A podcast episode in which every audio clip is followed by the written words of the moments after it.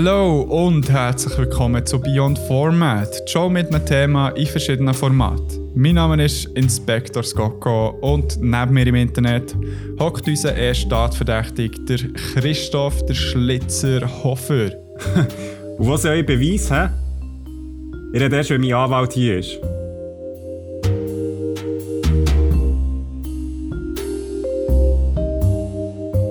Äh, so wie es aussieht, hast du keinen Anwalt am Start. Ist das okay für dich? Ja, die Pflichtverteidiger, die hier zur Auswahl stehen, sind ja wirklich alle grauenhaft. Ich meine, normalerweise würde ich sagen, Aussage verweigern, aber mit dir rede ich natürlich gern, wie du weißt.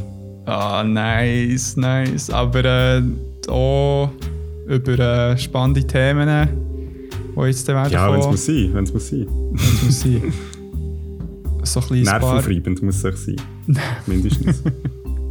Aber eben nicht, dass du jetzt gerade, äh, mega in die Anti-Position reingehst. Nein, nein, also gut, äh, mache ich natürlich gerne, aber ähm, nein, nervenaufreibend und interessant und spannend und relevant, so wie unsere Bonus-Episode, die wir vor zwei Wochen haben rausgebracht Mhm. Also ja, wir hoffen, es war relevant für euch, keine Ahnung. Ja, es ist ja so oder so vom Thema relevant, es jetzt Ja, das stimmt, stimmt. Äh, unterhaltsam war, das ist eine andere Frage. genau, ein Evergreen, leider, muss man vielleicht so sagen. Ja, das schießt. Genau, dann haben wir ja eine Bonus-Episode zum Thema Rassismus gemacht, ähm, haben vor allem Film, also eigentlich nur Filme, eine TV-Serie beleuchtet. Ja, wir hoffen, das ist irgendwie angekommen. Ähm, wir sind ja sehr gespannt, ob wir so etwas mal wieder sollten machen. Wir sind ja sehr offen für neue Formate, kann man sagen. Hence our name. Ja, stimmt. Genau. Ja, mir hat auch gedacht, dass wie, also ich habe es cool gefunden zu machen, weil es mich auch ein bisschen dazu gebracht mich äh, mit dem Thema wieder mal auseinanderzusetzen Mhm. und da coole Sachen zu gefunden habe. Und ja, es, ist, es ist halt eben wirklich so traurig, dass das Evergreen ist, dass es wirklich immer wieder muss thematisiert werden wirklich so in Wellen, wie wir auch schon in der Folge haben besprochen haben. Dass echt Mhm. ah, scheint es irgendwie kein Ende findet, weil es echt so einen harten Kern hat, der sich irgendwie sträubt, dort äh, irgendwie Änderungen zu entstehen oder zu passieren. Ja, ich meine, es ist immerhin positiv zu sehen, dass es so viele äh, Geschichten oder Medien gibt, die sich wirklich mit dem auseinandersetzen, wie man es eben auch Folge gezeigt Und ich denke, Ja. ähm, ja, vielleicht für den einen oder anderen äh, ist es ja hoffentlich vielleicht auch ein Einstieg in das Thema gewesen, ähm, sich mit, mit eben auch ein bisschen dokumentarisch zum Teil mit dem auseinanderzusetzen. Ja. Mm, Und wir sind natürlich auch sehr offen, das mal auf ein anderes Thema anzuwenden. Also so Bonus-Episode jetzt eben zu Rassismus gewesen, äh, vielleicht auch mal zu etwas anderem, was aktuell oder politisch relevant ist. Also da Gut. sind wir sehr Ja. offen. So. Umwelt wäre sicher auch noch etwas, so, Mhm, mhm, wo wir mal So. drüber reden genau. Kannst du grad Ja, Flüge haben wir ja schon gemacht, aber äh, Ja, hey, aber äh, dort haben wir empfohlen, mit dem Paraglider zu gehen und nicht mit Stimmt. dem Flugzeug. stimmt. stimmt. Ja. Hey, gut, dann würde ich sagen, dass wir zur, zum heutigen Thema kommen langsam, weil es ist echt die Frage, also sie brennt fast, sie steht im Raum, ich spüre sie, wie es mich langsam von auffressen. Und zwar, wer war es gewesen? Christoph, sag mir das. Wer ist der Mörder? Who done it? hä? Who done it, Mann? du? Ja, Mann.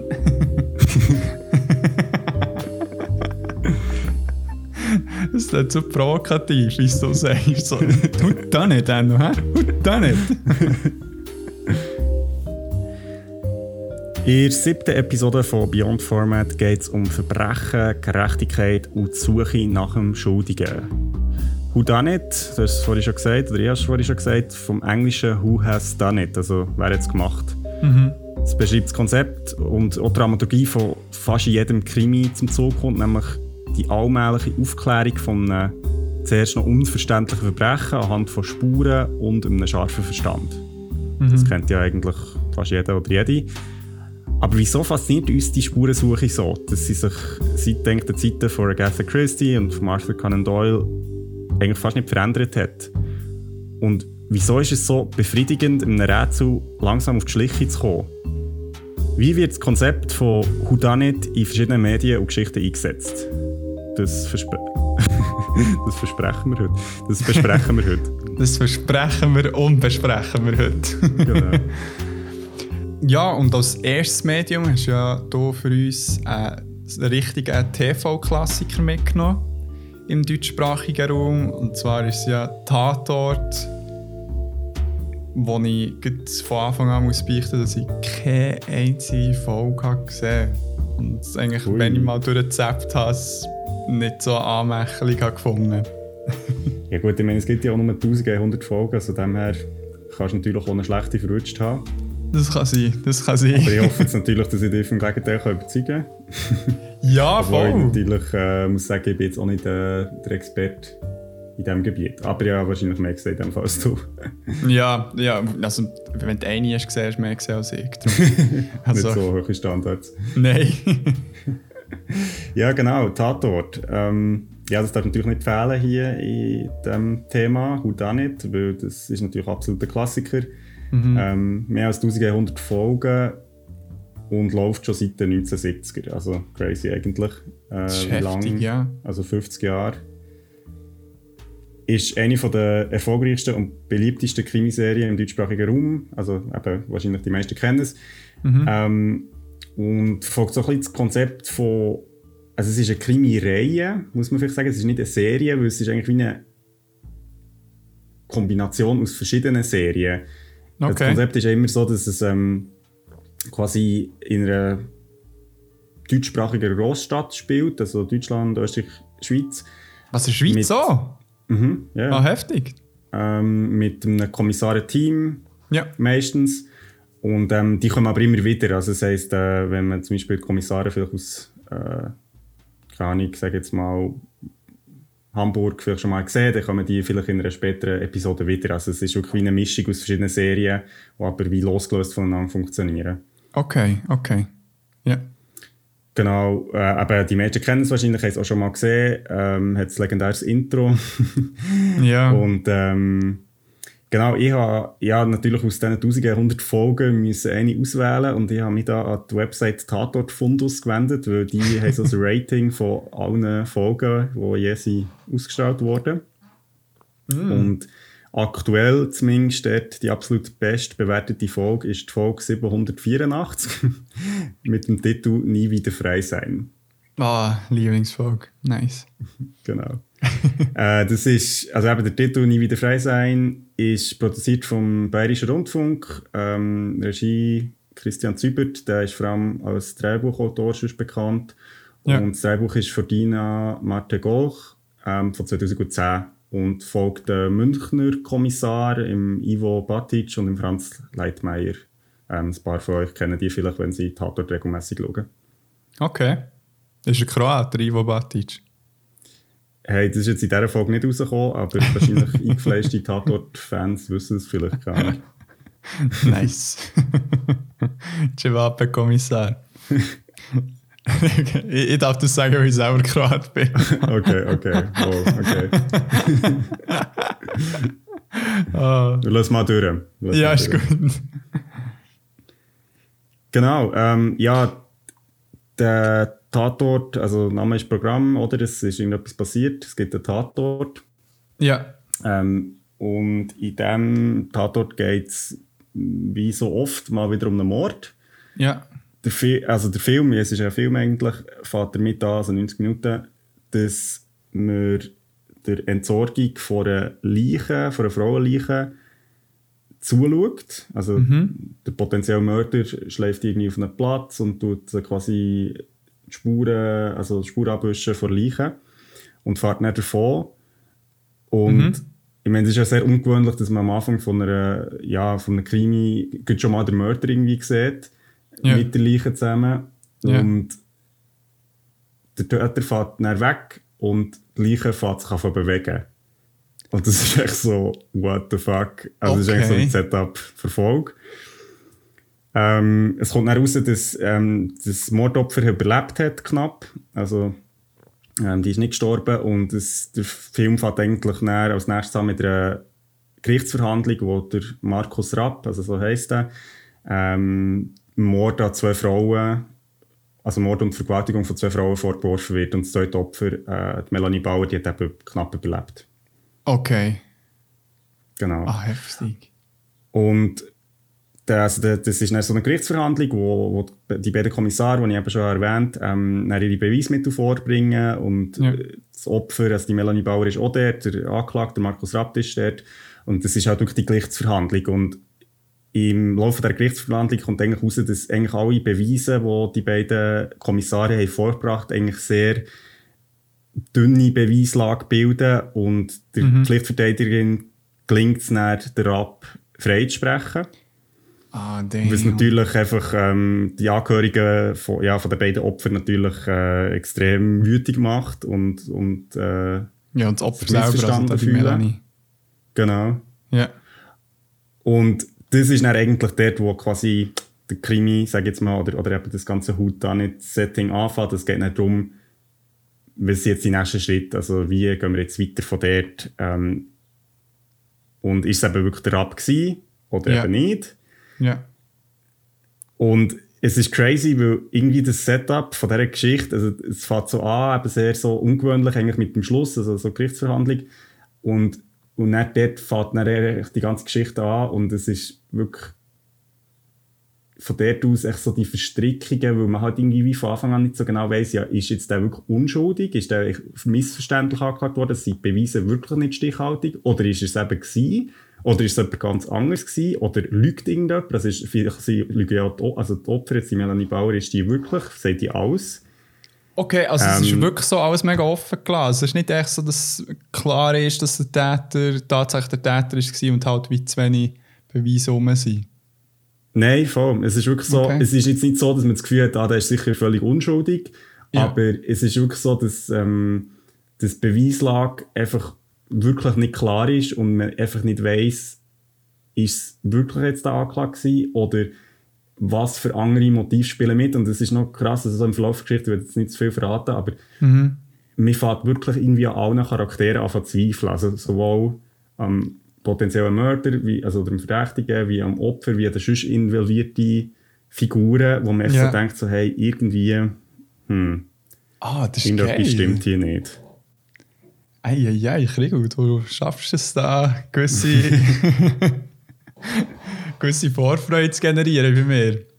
Und, aber in dem Fall war es für dich zum Schauen selber sehr spannend. Gewesen. Hey, crazy. Also es ist, ich muss wirklich sagen, super gut gespielt. Das sind wirklich super Schauspieler auch in den Nebenrollen. Es hat einen sehr äh, grossen Cast eigentlich. Also es ist wirklich neben jetzt diesen zwei ähm, Kommissaren kommt eben die Pflichtverteidigerin vor, ähm, quasi der potenzielle Mörder, ähm, das Opfer, die Angehörigen vom Opfer, die Angehörigen vom ersten Opfer. Das sind zwei ähm, Frauen, die quasi sind vergewaltigt wurden und Ja. ähm, und Mord, also ermordet worden. Also bei Melanie Bauer eben ist es ja nicht, nein, nicht gelungen. Ja. Und, und die Figuren sind wirklich alle irgendwie so individuell gezeichnet und ihnen wird auch Raum gegeben in dieser Folge. Also, auch wenn es jetzt irgendwie der Freund ist vom, von dieser Melanie Bauer, der jetzt am Anfang vielleicht nicht so relevant ist, Ja. plötzlich merkt man so, ah, hm, der könnte vielleicht irgendwie auch noch etwas zu haben. Oder, also es ist wirklich mega krass und was mega spannend ist, ist, dass alle Figuren werden im Verlauf von dieser Folge oder von der, ja, von dieser Tatortfolge emotional und machen Fehler. Okay. Also es ist sowohl ähm, ja, Kommissarin ihrer Ermittlung, also es wird ja am Anfang schon klar, dass nicht ganz alles super ist gelaufen. Ähm, Ja. Sowohl das Opfer, wenn sie versucht, quasi mit dem, ja, mit dem, weil ihr passiert ist, klarkommen, sowohl der Verdächtige, der versucht, mit dem klarzukommen, also es machen alle irgendwelche Fehler.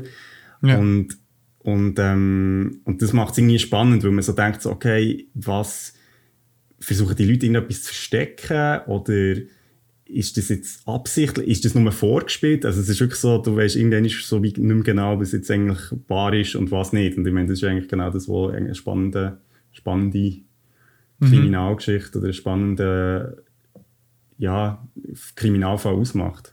ja, ja, voll. Dass echt noch bis zum Schluss offen bleibt, was jetzt Genau. genau passiert ist. Aber jetzt, um zurückzukommen auf das Thema, wie wird das Prinzip vom äh, Houdanit in «Nie wieder frei sein» eingesetzt? Weil du hast ja schon eben jetzt angedeutet, dass eigentlich ähm, so wirkt, als ob der Kriminalfall gelöst ist worden am Anfang. Genau, also das ist natürlich auch so ein bisschen der Clou, dass irgendwie du die Folge fast schauen und denkst, okay, ja, die, eigentlich die Arbeit ist schon erledigt, blöd gesagt. Ja. Der Verdächtige ist ja schon da. Und, aber der Freispruch am Anfang ist so eine schwierige Entscheidung, oder? Das ist ja wirklich so ein bisschen moralisch Graubereich, was zählt mehr irgendwie das Schicksal vom Opfer oder das Recht vom Täter, sage ich jetzt mal. Also, Ja. also der Anspruch auf, ja, also die Tat ist erst bewiesen, wenn sie halt bewiesen ist und vorher gilt die Unschuldsvermutung. Ja. Und der Freispruch macht, setzt mega viel in Gang, wo er eben wie verstehst, wieso die Leute emotional werden, weil sie halt wie nicht mehr können, jetzt das rational weiterverfolgen und sagen, okay, das ist ganz abstrakt und eine Person ist schuld und so ist Ja. es sie, sondern es sorgt natürlich sofort für Anschuldigungen von den Figuren untereinander, also zum Beispiel, dass die Angehörigen vom Opfer äh, die Ermittler beschuldigen, dass die ihren Job nicht richtig machen und jetzt wegen dem der Verdächtige eigentlich wieder freikommt. Also das ist eine super Ausgangslage für eine spannende Geschichte, wo halt schon am Anfang irgendwie so eine mega schwierige Entscheidung getroffen wird. Ja, voll. Das bricht das äh, Genre und so ein bisschen so das 0815-Prinzip, das durchgesetzt wird. Genau, Ja, es ist halt wirklich spannend, nicht ja. so schwarz-weiß. Oder schon von Anfang Nein. an merkst du irgendwie, ja, da ist, das ist nicht so ein einfacher Entscheid von, ja, der ist jetzt echt schuld und die andere unschuldig, sondern es ist Mhm. irgendwie komplexer. Ja, vor allem, das finde ich eben so geil. So, du hast echt am Anfang ganz klar einen Täter und dass es dann wieder mega geöffnet wird. Also, dass wieder irgendwie alle irgendetwas Genau. vielleicht damit zu tun haben. Genau. zu tun haben, genau. Und jetzt nimmt mich eben Wunder, also du, du redest jetzt sehr eben, wie das Rätsel, das am Anfang wie gelöst worden, wieder über den Haufen geworfen wird, aber verfolgt eigentlich so ein bisschen der Film jetzt, oder eben die Folge das klassische Auflösen von einem Rätsel. Ja, also es ist natürlich schon so, dass ähm, eben quasi die Auflösung wieder so ein bisschen Schwung kommt. Also wie geht es jetzt weiter? Und natürlich wie viel Kriminalgeschichten folgt auch der Film so ein bisschen seine verschiedenen Figuren und legt auch so bewusst ein, paar Schlenker ein. Also Ja. wo natürlich auch Finten sind, wo man dann aus, am Schluss merkt, das ist eigentlich gar nicht so relevant gewesen. Ja. Was der Film oder jetzt eben die Folge aber mega gut macht, ist eben mit ihren Figuren zu spielen und so mit der Unberechenbarkeit der Figuren. Also Ja. Alle Personen oder Charaktere in dieser Folge haben so eine gewisse Unkontrollierbarkeit, wo sie eben zum Teil Sachen machen, die irrational sind, die ja, aus einer, sag jetzt mal, wo wirklich halt emotional gefällt, also Entscheidungen, die emotional gefällt werden. Und das Okay. macht es halt mega echt, glaubhaft. Menschlich. Aber ja. es lässt dem auch so ein bisschen zweifeln, ob das, was sie sagen und das, was sie machen, nicht äh, so ein auf etwas, ja, irgendwie ein Geheimnis hinweist, das sie vielleicht verdecken. Also es gibt so ganz banale Sachen, zum Beispiel, dass der Vater von, ähm, vom Opfer, also von Melanie Bauer, äh, also rastet dann so ein bisschen aus und schiebt so seine Frau einfach ein bisschen zu hart weg. Und dann Oh. kommt natürlich bei dir sofort der Verdacht auf, hey, hm, ist da, irgendwie, Mm. ist da irgendwie häusliche Gewalt im Spiel? ja, ja. Also, und das sind so ganz kleine Okay. Sachen. Es ist nicht nichts Grosses, aber es ist echt so, Mhm. es lenkt, um bei dir irgendwie einen Prozess in Gang zu setzen. Und das ist wirklich der ganzen Folge so eingestreut. Ähm, mega cool gemacht. Okay. Dann, ah, jetzt machst, du- machst du mir es wirklich noch schmackhaft. Hey, hey. ähm, aber jetzt nimmst du mich Wunder, weil du sagst, eben, das ist äh, eine recht Ausnahme, dass jetzt die Folge so, wie soll ich sagen, durchdacht ist. Vielleicht. wie, also, was, was hebt jetzt die Folge ab vom, von der restlichen, die du gesehen hast? Ja, es ist natürlich schon so, also ich, meine, ich habe jetzt natürlich auch nicht äh, 500 Tatort-Folgen geschaut, aber Tatort ist ja noch spannend, weil es immer eigentlich von verschiedenen auch Produktions- also Firmen gemacht wird, also Mhm. mit verschiedenen Drehbuchautoren, mit verschiedenen Leuten, die Regie führen und das ist natürlich schon eine sehr unterschiedliche Herangehensweise. So, das einheitliche Konzept ist natürlich, dass es irgendwie in Realität verortet ist. Also ich meine, es gibt glaube, kein Tatort, der jetzt irgendwie mit Science-Fiction-Waffen auffährt oder irgendwie total abgedreht ist. Aber es ist schon sehr unterschiedlich, wie das umgesetzt wird. Und es gibt natürlich auch Tatortfolgen, die sehr banal sind, die eigentlich wirklich genau so dem klassischen Kriminalfall folgen, wo, wo, ja, wo die Motivationen von der, von der Figuren sehr klassisch sind. Und es gibt die, die aber völlig überdreht sind. Also ich habe auch mal einen gesehen, wo es so um das Thema Vampire geht. Okay. Und, und dort ist es natürlich nicht so, dass am Schluss irgendwie der Graf Dracula auftaucht und irgendwie wirklich jemanden umgebracht aber sie versuchen so ein bisschen das, es geht nicht dort um eine Frau, die wo, wo eine, so eine Hautkrankheit hat, die sie nicht an die Sonne kann. Also das gibt es Ah. tatsächlich. Es ist natürlich alles ein bisschen übersteigert dargestellt, Ja, ja. aber es gibt schon auch diese Tatort. Also es ist sehr Ja. unterschiedlich, wie das umgesetzt wird, aber ich denke zu Recht jetzt der Tatort, also die Folge äh, 784, ist, macht wirklich aus dem klassischen Houdanit etwas anderes mit dem Setting und eben halt, dass es ja, echt seine Figuren sehr ernst nimmt und eigentlich das sehr spannend wird. Sehr cool. Also, und ich, so wie es jetzt für mich tönt, ist sicher noch so eine coole Möglichkeit, hat man so ein Format, wo, wie, wo man sehr gut kennt, das sehr etabliert ist und dadurch dass es halt irgendwie verschiedene Städte, verschiedene Schauspieler, verschiedene Drehbuchautoren und Autorinnen können dran arbeiten, dass es vielleicht auch ein, bisschen ein gewisses Sprungbrett könnte sein für ein paar. Oder suchen sie da eher ein etablierte äh, Writer und Ja, es ist natürlich schon so, dass, ähm, dass also für viele äh, glaub, Schauspieler also oder, oder ja, Leute jetzt quasi in diesem Bereich Fernsehen, natürlich ist es eine coole Möglichkeit, auch äh, ihre Talente zu zeigen. Ja. Also ich meine, es gibt, es gibt ja den Tatort mit dem Till Schweiger, wo er dann Kommissar ist geworden. Das ist, sie, glaube ich, sogar noch mal einen Kinofilm daraus gemacht. Also, äh? also es gibt schon, ich meine, das Tatort-Universum ist natürlich schon gross. Ja. Ähm, es hat auch noch, also auch noch interessant, 2010 ist irgendwie der, von den 15 meist gesehenen Filmen im deutschen Fernsehen sind 13 Tatort gewesen.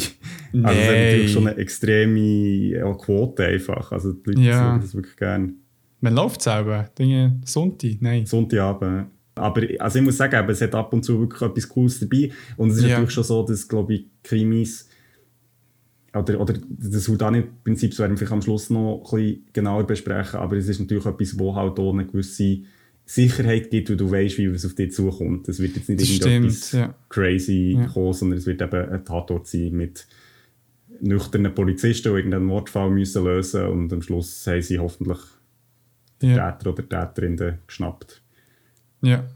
Ist dann aber auch so, dass äh, die Leute irgendwie sagen, ja, tendenziell mit dem Kommissarteam sind die Folgen immer ein bisschen besser oder in dieser Stadt? Oh ja, ja, ich, ich glaube, es gibt mega, ähm, es gibt mega Verwerfungen. Also wer jetzt quasi die besten oder die beliebtesten Kommissare sind, Ja. ähm, also da gibt es natürlich grossen Wettbewerb, glaube ich. Und das ist natürlich auch schon der ganze Lokalkolorit. Also die Schweizer Folge werden zum Beispiel auf Schweizerdeutsch gedreht und die werden in Deutschland und Österreich synchronisiert gezeigt. Okay. Ähm, weil das dort halt niemand versteht. Aber es gibt natürlich auch die Ermittler aus Wien, wo er halt äh, ähm, quasi mit österreichischem Dialekt reden.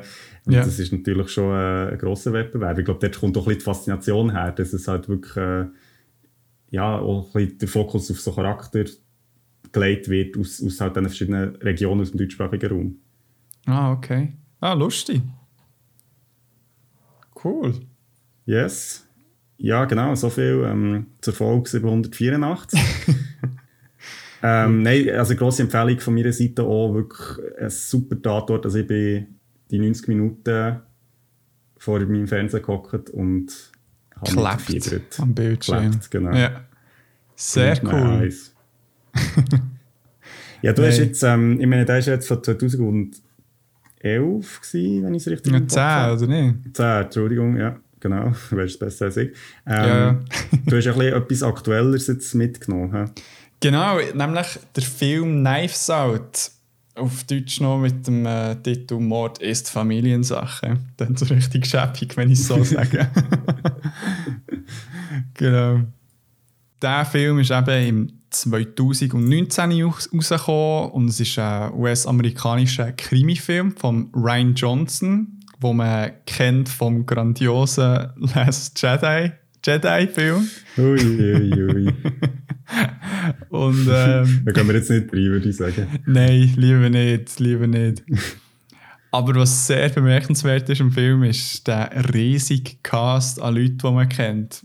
Also es fängt natürlich mal mit dem Daniel Craig, James Bond, mhm. Anna de Armas, die ist, äh, kennt man zwar nicht so, aber die ist wichtig im Film. Und dann Chris Evans, mhm. Captain America spielt, Christopher Plummer vom Oscar-prämierten Beginners, Keith Stainfield, oder nein, Keith heisst er eigentlich, Stainfield, von Get Out, Jamie Lee Curtis, Catherine Langford, Michael Shannon und so weiter und so fort. Also es ist wirklich, oh, ich habe nicht mal alle gesagt jetzt, also okay.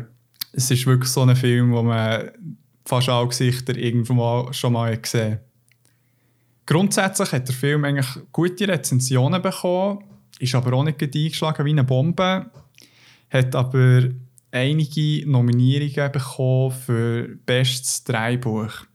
Okay. Und äh, also so vor Golden Globe, soweit ich weiß. Und äh, Oscars habe ich keine Ahnung. Wie, was ist eigentlich mit den Oscars passiert? Wären die nicht echt äh, im Mai gewesen? Nein, die sind meistens im, die sind eigentlich immer im, im Januar oder im Februar. Ah ja, stimmt. Ah ja, voll. Ups, ja, egal. Aber äh, gute News für alle Fans vom Film. Lionsgate hat im Anfangsjahr gesagt, es wird eine Fortsetzung geben mit dem Daniel Craig, der seine Rolle als Benoit Blanc tut wieder äh, machen. Nein. Wie sagt man? Spielen. Spielen, ja. genau. Und also Knives Out, um was geht's? Das Ganze spielt eigentlich darum, oder geht eigentlich darum, dass der erfolgreiche Kriminalautor Harlan Thromby, gespielt von Christopher Plummer, am Morgen nach seinem 85. Geburtstag von seiner Haushälterin Fran in seinem Zimmer tot ist aufgefunden worden. Also mit der Kehle durchgeschnitten. Okay. Und die Polizei geht zwar von einem Suizid aus, mhm. aber trotzdem fragen zwei Beamte alle Familienmitglieder aus, um mal zu fragen wegen Alibi und so weiter, ob man dort alles ausschließen kann, weil sie halt alle an seinem 85. Geburtstag bei ihm daheim waren und hier übernachtet haben. Ah, okay. Genau, und eben, da muss man sich wirklich vorstellen, also das klassisches äh, Anwesen, und auch eben von Musik her ist auch so das klassische Szenario, Krimi und äh, genau mit der reichen Familie, wo jetzt irgendjemand gestorben ist. Also das Setting sollte schon mal klar versprühen, dass es äh, sich um so, ein, äh, so eine Krimi handelt oder eben um ein mhm. Whodunit-Szenario. Und bei den Ermittlungen, neben diesen zwei Detektiven, ist auch noch der äh, Privatdetektiv Benoit Blanc, gespielt eben von Daniel Craig, äh, anwesend, weil der ist eben von irgendjemandem Unbekanntes angehört worden, dass er äh, dort bei den Ermittlungen mithilft. Also er taucht aber erst nach der Party auf, das war nicht eine Party. Gewesen. Nein, nein, nein. Erst am Morgen drauf, wo, wo sie eben ihn gefunden haben, sie eben auch die Beamten gekommen und eben auch der Daniel Craig oder eben der Benoit Blanc als Genau, um den Fall mhm. zu lösen. Alle Familienmitglieder erzählen eigentlich während der Verhör irgendwelchen Scheissdreck. Aber das Ding ist, dass man dann halt ein erfährt, dass jedes Familienmitglied irgendeinen Konflikt mit, ihrem, äh, mit dem Familienoberhaupt hat, mhm. mit dem Harlan. Und dass eigentlich jede Person in der Familie ein gutes Datenmotiv hat.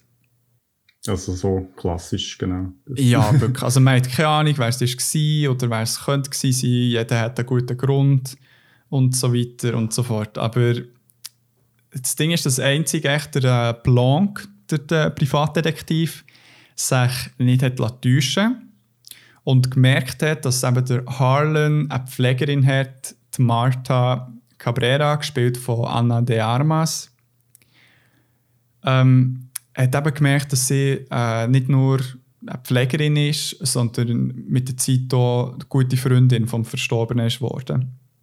Mhm. Und dadurch auch äh, recht viel von diesen Geheimnissen auch kennt die in der Familie vorherrschen. Und das Lustige am Ganzen ist eben, dass die Martha ein Problem hat, weil sie würde eigentlich mega gerne die Geheimnisse bei sich, für sich behalten. Aber das Ding ist, wenn sie lügt, muss sie kotzen. sie kann nicht anders. Also, wenn, wenn man sie etwas fragt und sie würde probieren zu lügen, sie muss erbrechen. und das ist natürlich super für einen ähm, Privatdetektivplan, weil er halt das mega gut kann brauchen kann. Ja, das ist schon noch praktisch. das ist wirklich so lustig, ey. Genau. Also, ah, okay, aber ist das nicht mega lächerlich? Nein, das ist mir das sehr absurd vor. hey, im Fall, es ist wirklich so eine Gratwanderung zwischen äh, die Absurdität und eigentlich wirklich mega spannenden Krimi wo dann mit der Zeit sogar auch einen kleinen Thriller geht sogar. Okay. Also es ist wirklich mega cool gemacht. Weil wirklich, also, auch, als ich geschaut habe, war es mega unterhaltsam, gewesen, es war nicht irgendwie mega anstrengend. Gewesen. Es ist aber auch bis zum Schluss spannend geblieben. Mhm. Und eben der Cast ist der Wahnsinn. Eben, jeder bringt sein A-Game irgendwie und du merkst irgendwie ihnen an, dass sie, glaube auch recht Freude haben, an diesem Film mitzuarbeiten. Und hey, vor allem der Daniel Craig. Hey. Also stell dir vor, er als äh, Privatdetektiv mit einem Südstaater-Akzent, wo aber voll äh, die Manieren und so vom Sherlock Holmes tut, ähm, ja, repräsentieren. Also es ist wirklich so, der, der lässt so komisches Zeug aus im Fall. wirklich so, hey, einisch kommt er irgendwie so irgendwo her, wo gerade irgendetwas passiert ist. Und dann sagt er echt so, What's the cheese? so, What the hell? Echt zum Fragen so, ja, was, was ist los hier? Ah. Okay, muss man vielleicht noch reinziehen. Nein, einfach wirklich, das ist so lustig. Und aber es ist sehr viel Humor drin, aber, und eben, es grenzt so ein bisschen manchmal ans Lächerliche, aber das, der Film an sich wird nie lächerlich. Okay. Und es sind wie auch ganz viele Details eingebaut worden, die man auch ein bisschen beim zweiten Schauen vielleicht würde bemerken oder für die ganz Guten schon beim ersten Mal so ein bisschen checken. Dass man so recht früh würde merken, in welche Richtung der Film geht, mhm. wenn man also, genau schaut. Genau. Genau, so ein bisschen wieder, wieder sehenswert. Oder, oder wenn man das zweite Mal schaut, dann sieht man Indizien, die man schon beim ersten Mal nicht gesehen hat. Ja, genau, genau. Okay, und also jetzt so hier wie, also ist das so ganz, das ja sehr klassisch, so das Szenario, mhm. wird es dann auch so umgesetzt? Also ist es wirklich genau so, dass der, äh, der, der Blanc das klassischer herausfindet? Ja, also ja, ja, also es ist wie so, das klassische Bild wird mega vermittelt. Es ist ähm, zum Teil gehen sie schon fast ein bisschen in eine Parodie. Mhm. Weil es halt wirklich so eben das klassische, also Agatha Christie-Setting mit adeligen Leuten, wo irgendwo eben irgendjemand auch von ihnen der Mörder ist, aber so in einem modernen Setting drin. Und es ist wie, eben, dann hat man auch noch so den Detektiv, der so eben irgendwie so ein klassisches Bild vermittelt und eben auch so ganz lustiges äh, ganz lustige Sätze braucht, die so irgendwie direkt aus einem älteren Krimibuch könnten stammen Aber das Spannende oder das Lustige ist, dass ich der Einzige, der nicht so in, das Szenario passt, ist ein, der eine der Detektiven, der Jacob Thromby, der von Lakeith Stanfield gespielt wird der ist irgendwie total losgelöst und schaut irgendwie und ist die, hat die ganze Zeit so einen What the fuck-Blick getroffen. weißt du, so auch, was, was der Daniel Craig oder eben der Blanc rauslässt oder eben auch allgemein was läuft, wo er checkt nicht, was jetzt da für Intrigen rum sind und so weiter und ist echt eh ein bisschen genervt. Darum, das ist noch so ein bisschen cool für uns, so, er vertritt auch so ein bisschen die Sichtweise, die wir haben während dem Schauen. So. Okay. Das habe ich noch cool gefunden. Aber eben so, also fast so ein eine vierte Wand durchbrechen eigentlich. Genau, genau, genau. Er ist echt voll für das da. Und natürlich, also die Martha wird äh, auch wichtig. Sie ist echt auch so recht normal verglichen mit den mhm. anderen. Aber äh, sie spielt halt dann voll mit dem ganzen Szenario mit. Okay. Und ähm, genau, also der folgt mit dem Fall dem Blanc, wie er den Fall auflöst. Ähm, ja, und jetzt, eben, du hast ja gesagt, es ist so ein eine Parodie fast. Ist, wird die auch quasi die Auflösung von dem Fall so ein bisschen, ist das auch fast ein bisschen wie eine Parodie? Also ist es gar nicht so, wie man denkt? Oder, oder wie wird das dargestellt?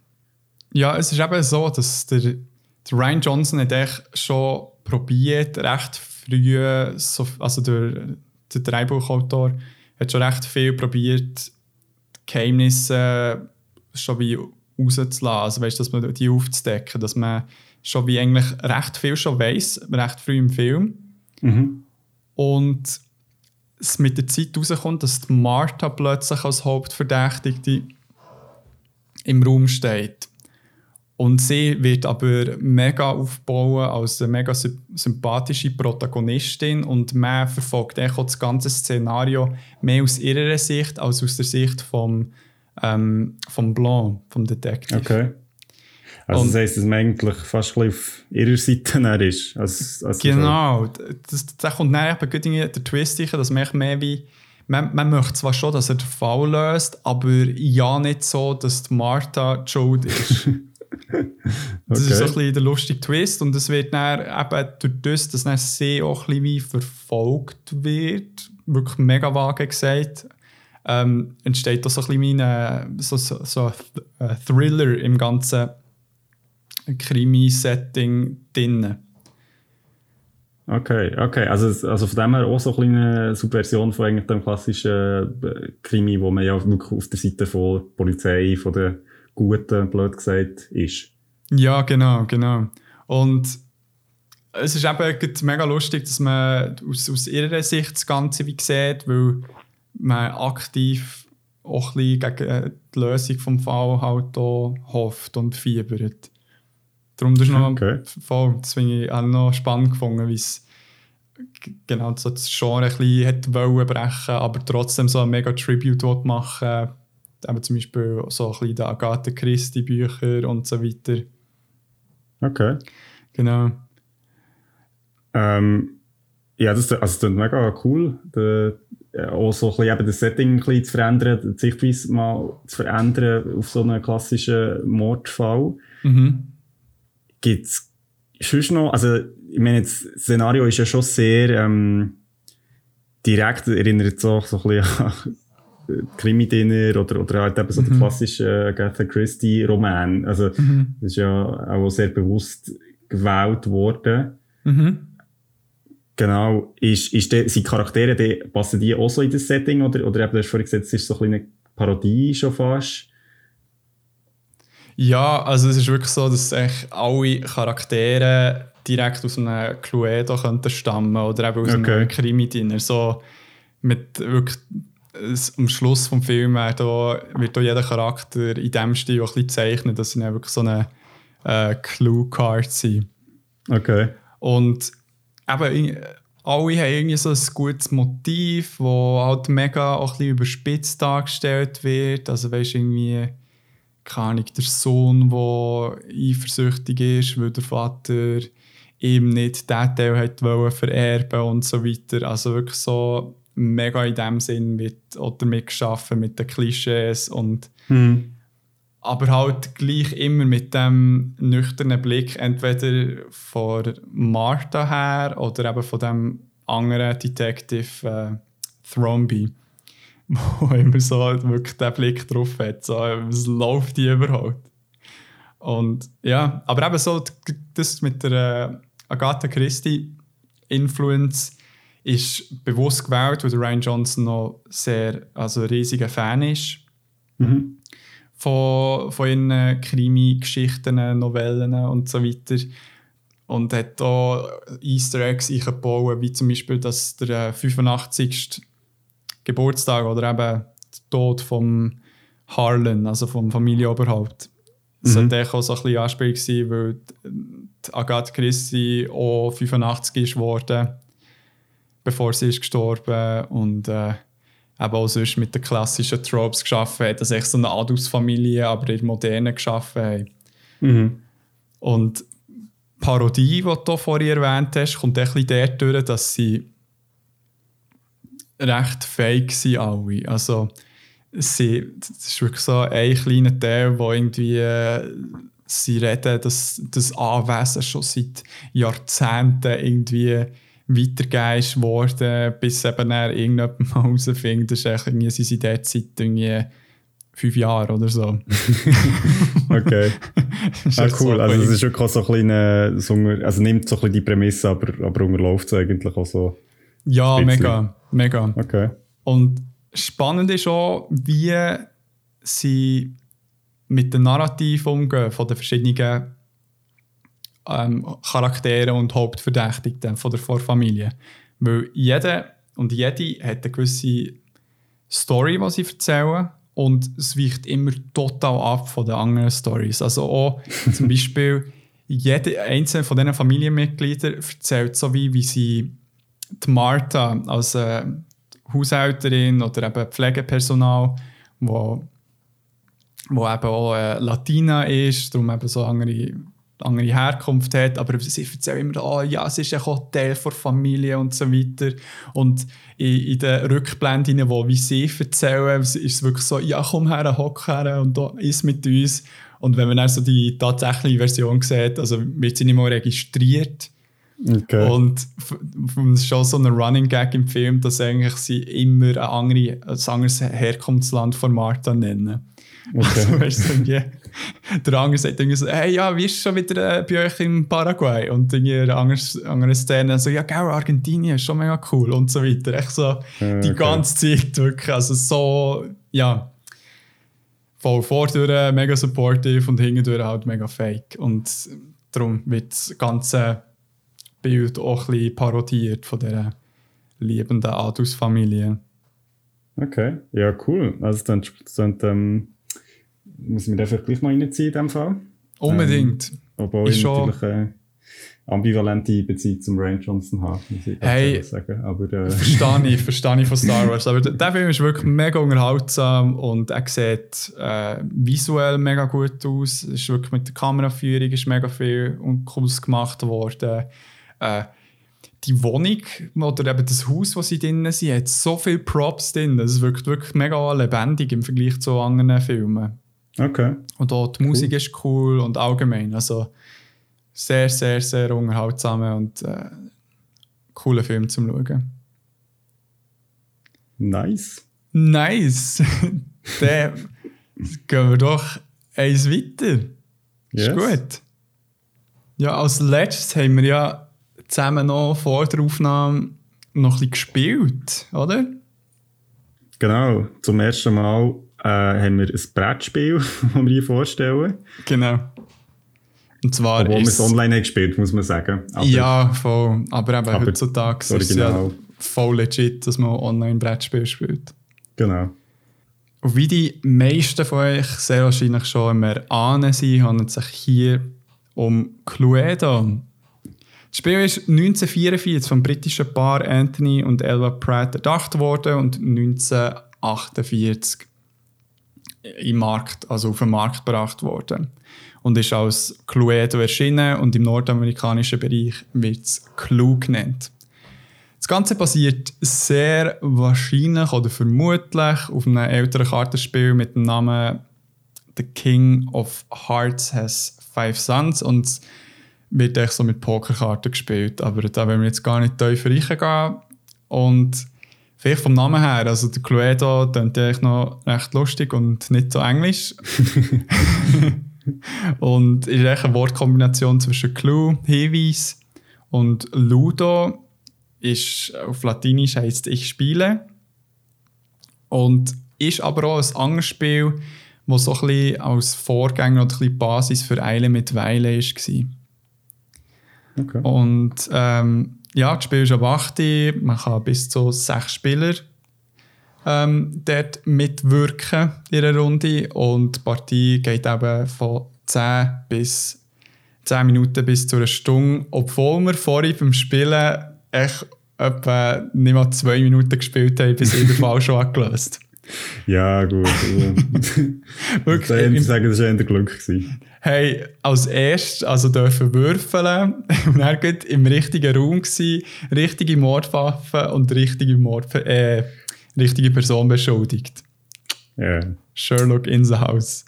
Ja, yeah, okay, okay. Ja, musst du mal erzählen, wie das Ganze gespielt wird, bevor ich da genau, zu viel habe? Genau.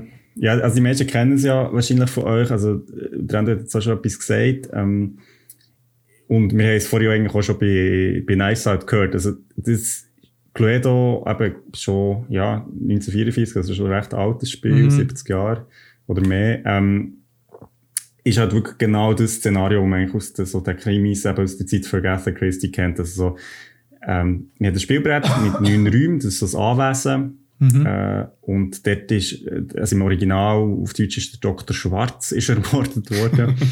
und, äh, ja, also wer auch immer das ist. Ähm, und eigentlich geht es darum, für die Spieler herauszufinden, was ist die Mordwaffe gewesen, wer ist der Mörder oder die Mörderin und wo ist das Mordzimmer. Und das sind drei Karten, wo man quasi am Anfang in einen Umschlag tut, wo dann für alle verdeckt ähm, abgelegt wird und das Ziel vom Spiel ist, als erstes die drei Informationen korrekt herauszufinden.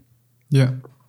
Das heisst, dass alle Spieler übernehmen die Rolle vom Detektiv und die restlichen Karten mit der restlichen Mordwaffe, mit der restlichen äh, verdächtigen Personen und der restlichen Mordzimmer, also wo die, also der Dr. Schwarz ist umgebracht worden, werden dann alle Spieler verteilt. Also das heisst, man hat, jeder Spieler hat wie einen gewissen Teil von, von Gegenständen, von eben Verdachtspersonen, von Räumen, wo er wie weiss, die sind sicher nicht.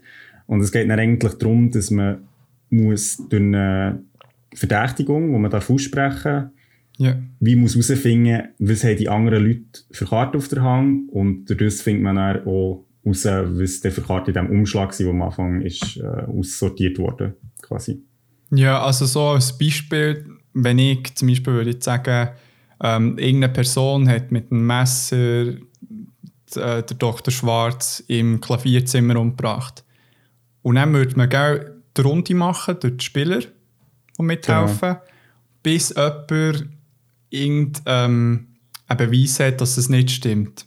Und der genau, Beweis also wenn, jetzt, wenn du zum Beispiel jetzt hättest gesagt, das ist irgendwie ähm, die Frau Weiss und äh, ist, hat, hat ihn umgebracht und ich habe die auf der Hand, dann muss ich wie sagen, hey, äh, Endo, äh, das kann nicht sein. Und ich zeige dann ihm die Karte. Genau. Aber das sehen die anderen, die anderen sehen nicht, wie sie ihm für eine Karte zeigen. Es geht eigentlich darum, wie ja, halt zu schauen, was läuft im Spiel und seine Rückschlüsse aus dem Ziel, aus dem, wo man halt wirklich direkte Informationen bekommt und halt aus den Fragen, wo die anderen Detektive stellen. Also es ist eigentlich so ein Spiel unter Detektiven, wo es darum geht, wer als schnellst eigentlich der korrekt, äh, die korrekte Mordwaffe, der korrekte Mordraum und die korrekt verdächtige Person herausfindet. Genau.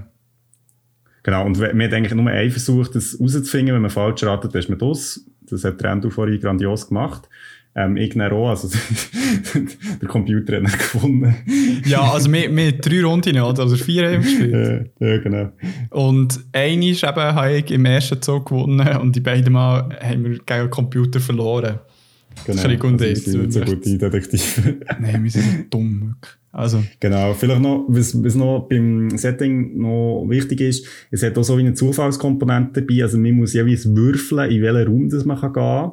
Ja. man darf aber nur Beschuldigungen in, dem Raum stellen, wo man ist. Das heisst, man kann jetzt nicht echt irgendeinen Raum auswählen, sondern man muss zuerst zu dem Raum gehen. Das sorgt natürlich dafür, dass man auch, ähm, dass so ein gewisses Zufallselement ist, in welcher Reihenfolge man überhaupt seine Frage kann stellen oder, mhm. oder ja, genau. Also es ist so, es ist nicht nur eigene Skills, die da zum Einsatz kommen, sondern es ist auch wirklich Zufall, der halt ein bisschen spielt. Ja, das kackt immer mega an, wenn man gut im Raum wäre, wo man eigentlich sich recht sicher ist, dass es auch passiert ist und er trotzdem muss weggehen, weil man irgendeine dumme Zahl würfelt. Genau. Ja, ähm, wir haben es jetzt gerade vorgespielt und du hast es sehr wahrscheinlich auch schon vor dem mehrmals gespielt. Und wie findest du es so vom ja, ey, also es Erfahrung her? Es war noch lustig, irgendwie, ich habe es seit Jahren nicht mehr gespielt jetzt, und man kommt aber recht schnell wieder rein. Mhm. Ich meine, es ist auch nicht so kompliziert am Anfang. Es ist, es ist nicht, also von der Regeln her oder so, also es ist, der Spielablauf ist eigentlich ziemlich einfach. Ja. Ähm, aber es wird irgendwie recht schnell ziemlich komplex und man muss sich halt wie auch Notizen machen, während man halt wie zulässt, was die anderen fragen oder, oder die eigenen Verdächtigungen.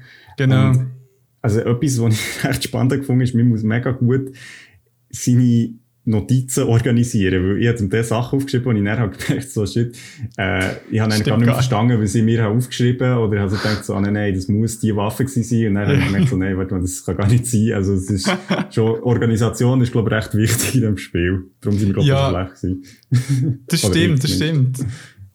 Nein, es war wirklich äh, recht cool gewesen, es geht auch vorhin, weil ich, habe gemerkt, ich habe es gar nie richtig gespielt, aber dann, als wir angefangen haben, kommt es plötzlich wieder in den Sinn, dass ich mal wirklich als Kind mal in einem Familienfest recht oft habe gespielt und dann aber nie so gut war. Darum war es für mich mega bereichernd, heute mega gut in der ersten Runde zu gewinnen. Oh.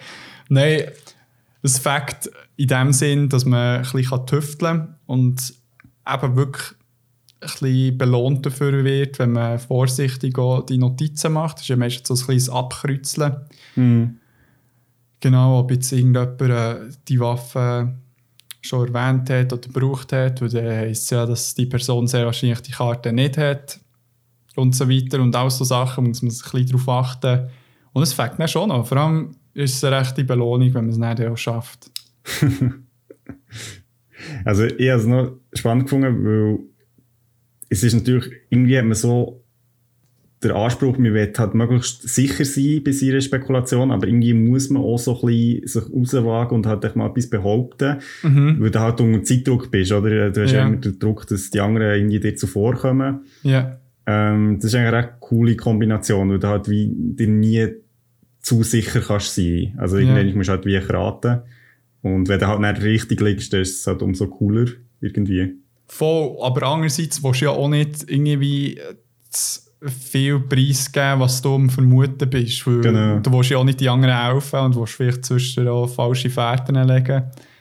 Genau. So eben zum Teil irgendwie random irgendetwas in einer Runde und vielleicht das eine Element, wo man noch nicht sicher ist, das noch reinwerfen, um herauszufinden, ob es äh, vielleicht stimmt oder nicht. So Sachen, die man noch einbauen kann. Das finde ich noch cool.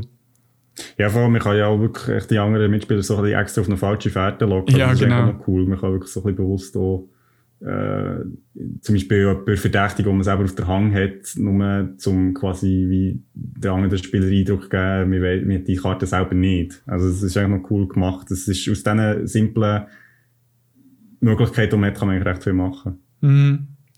Und wie würdest du sagen, wie ist jetzt das Prinzip vom Houdanet in Cluedo eingesetzt? Oder wie wird es eingesetzt?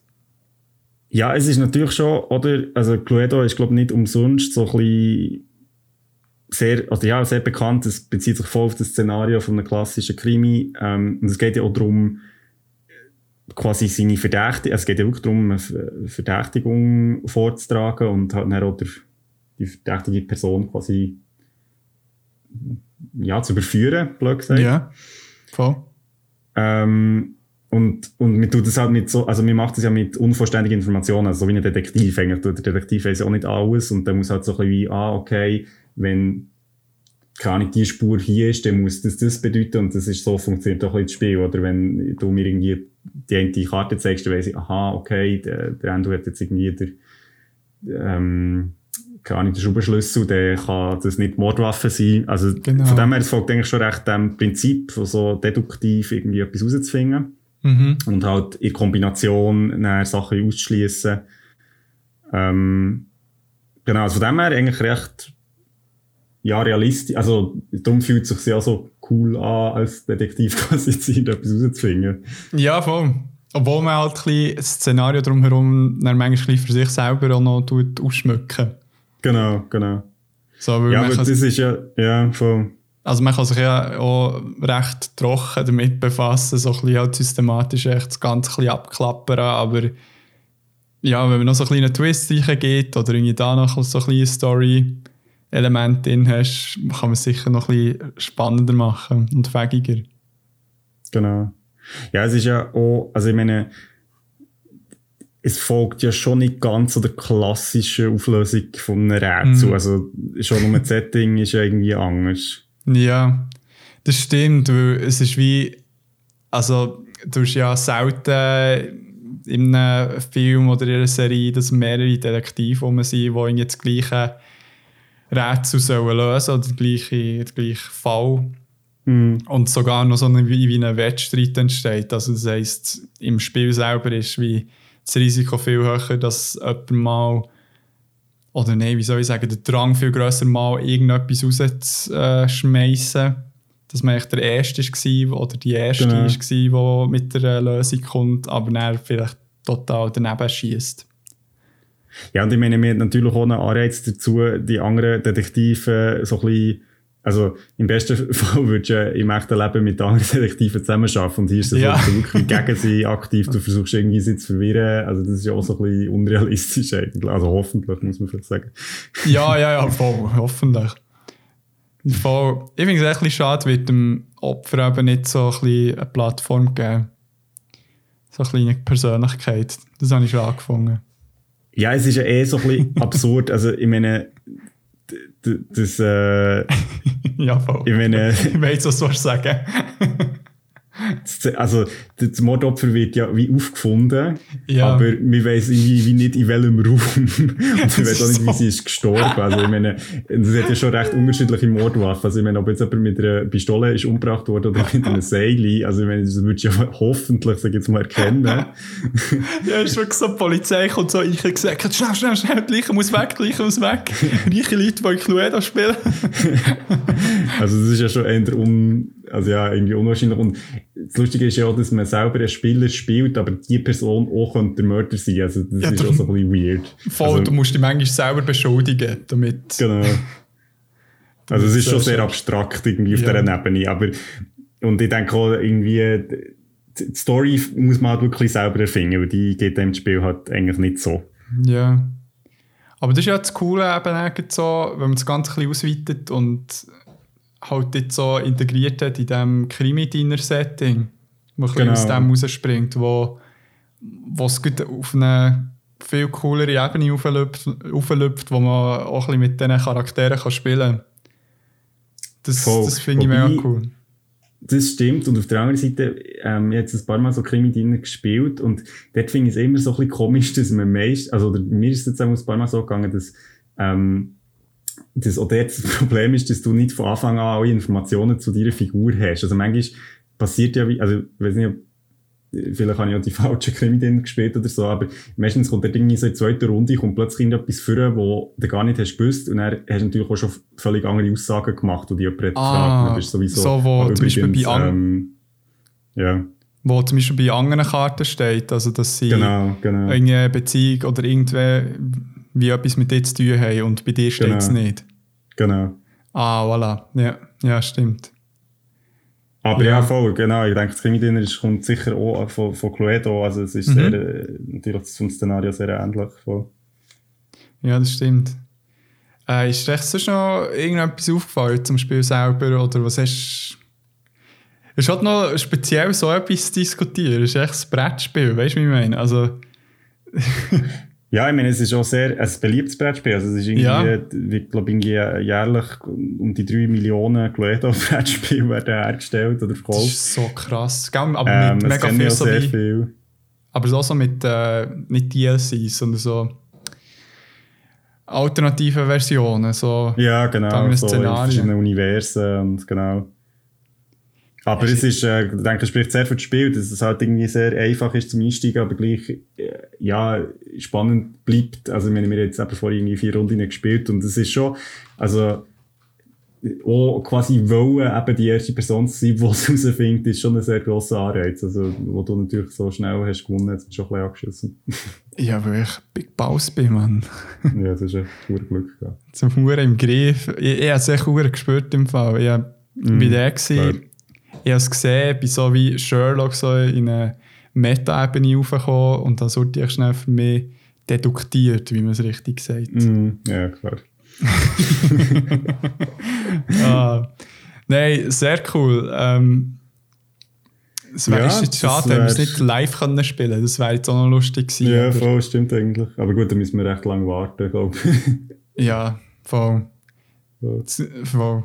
Machen dann sicher noch einen Livestream, wo wir irgendwie über vier Stunden nur Cluedo spielen. genau. hey, also, dann gehen wir langsam zum Schluss und da nimmt es mir jetzt gerade Wunder, was so deine Meinung dazu ist, wieso es so befriedigend ist, die Lösung zu einem Rätsel zu finden. Weil das hat man, also wie zu begleiten und dann auch mit rauszufinden. Weil das hat man jetzt in allen Medien als grossen Teil und auch von dieser Befriedigung drin. Ja, voll. Also es ist ja wirklich krass, wie so das Houdanit-Prinzip oder eben so Krimis Mhm. wirklich ungebrochen populär sind. Also das ist Ja. wirklich ein, also ja, ein Genre, wo eben über verschiedene Medien hinweg eigentlich immer wieder ähm, sehr grossen Anklang findet. Eben Mhm. Bei Tatort hat man es ja gehört, also das ist crazy. Das ist auch jetzt immer noch einer von eben quotenmässig etwas vom meisten, was überhaupt geschaut wird im deutschen Fernsehen. Ja. Obwohl man ja kann sagen, okay, hey, jetzt, also ja, das Szenario ist ja wirklich immer oder oft das Gleiche. Ja, Ähm, voll. Ja, so, die, wie die Schablone ist da, aber irgendwie ist es jedes Mal wieder auch cool zu sehen, dass nicht der der Mörder war, sondern die. so, keine Ahnung. Also, Ja, ich glaube, das ist halt so ein bisschen, also, was mir noch ist aufgefallen, jetzt äh, zum Beispiel beim Tatort, den ich geschaut ist Ja. halt, auch wenn du, sag jetzt mal, wenn du den Film schaust, bist du eher passiv, also jetzt im Sinn von, dass du kannst ja das Geschehen nicht beeinflussen, jetzt im Vergleich zu einem Videospiel, nein. ähm, aber gleich denkst du ja wie aktiv mit, also du bist ja wirklich, du willst ja wie, im besten Fall vor dem, bevor der Film dir es zeigt, willst du wissen, wer ist quasi der Mörder oder die Mörderin. ja. Und von Gut, dem her so finde ich es spannend. Wenn man Genau, so ein also aktiver ist- Zuschauer ist. auch. Genau, es ist wirklich so, wie, ich habe das Gefühl, wenn du eben Tatort schaust, dann bist du eben nicht, also kannst sicher auch einfach ein bisschen zuschauen und sagen, Ja. okay, die berisseln, aber ich glaube, es ist schon eine Art von, von Geschichte, die halt wirklich fordert, dass man mitdenkt. Also, Ja. das, ist- das sicher ist ein grosser Teil von, ja, vielleicht auch von der Faszination von diesen äh, Houdanit-Fällen. Mhm. Also es kutzelt wie so ein bisschen, die, äh, wie soll ich sagen, das Mitmachen raus bei den Zuschauerinnen und Zuschauern. Voll. Und, und ich meine, das Coole daran ist ja, wie dass es dann auch noch sehr niederschwellig ist dabei. Oder ich meine, wenn du, jetzt, wenn du es nicht rausfindest, dann kommst du gleich zur Lösung. Also es ist ja nicht so wie in einem Videospiel, wo dann irgendwie, ja, wenn du es nicht rausfindest, ist echt verloren und du spielst fertig, sondern es ist so ist wie nicht so. so. Ja, voll, ist nicht so mit. irgendwie wie bei Dora the Explorer, was sagt, hey, und, wo ist Stili? Genau. Aber was mir jetzt in den Sinn kommt, was ich auch äh, mega ins Thema gepasst, ist ja L.A. Noir. Mhm, stimmt, Spiel von ähm, Rockstars, von den Machern auch von Titeln wie Red Dead Redemption und GTA. Und das Ganze Mhm. ist ja wirklich so eigentlich ein Krimi-Geschichte-Szenario. Also man spielt ja einen Detektiv, der in den 60er Jahren oder was spielt es Nein, 50er. Ja, 40er 30er. sogar. Also 40er, 50er so. 40er, ja. Und dort ist halt grosse, äh, auch ein riesiger Bestandteil, Fälle zu lösen und auch mit Verhören, die man macht und wo man je nachdem, was man sagt, mehr Infos bekommt und weniger. Und dort finde Mhm. ich es sehr cool, wie man aktiv auch kann mitwirken kann im Lösen von einem Fall. Voll. Also ich, ich glaube, es ist schon, natürlich eben Videospiele können das halt ein bisschen besser abholen. Also so einem Brettspiel natürlich, eben, du, hast, du, hast wie so, du bist aktiv Teil von der Geschichte Ja. oder von dem, was passiert. Ja, Ähm, das ist natürlich jetzt eben ein Krimi als Buch oder als, oder als Film anders, aber eben auch der, du denkst ja wie mit und, und es nimmt ja Wunder und es fördert so die Neugier, wo, ja, wo es halt auch darum geht, so ein bisschen die Ordnung wiederherzustellen. Also jedes Mal so in, äh, ich glaube, in einem Artikel gelesen, wo es eben so ein bisschen, wieso faszinieren uns Kriminalgeschichten so, und dort ist es darum gegangen, dass wir halt wie so die Faszination für so Leute hat, die eben das Gesetz brechen, aber dann auch wie die Bestätigung bekommt, dass dann wie alles wieder so wie hergestellt wird und die Bösen quasi, also es ist mega plakativ, aber irgendwie, Hure, ja. es ist halt schon so eine, ja, auch, auch so zu wissen, ah nein, so die Bösen werden dann auch bestraft. So Ja, ja. Ah, lustig, ja. Ja, das ist auch, ja, das ist schon, hat schon noch so einen Anreiz, stimmt schon. So etwas tiefs verankert in unserem Ja. systemgerechten Denken, das wir haben. Also darum ist es ja cool, jetzt eben zum Beispiel jetzt bei dem Tatort, wo ich habe geschaut habe, den ich jetzt auch äh, vorgestellt habe, «Nie wieder frei sein», ähm, dort geht es sehr stark um, um die, was ist quasi das richtige Handeln oder, oder was ist gesetzkonformes Handeln.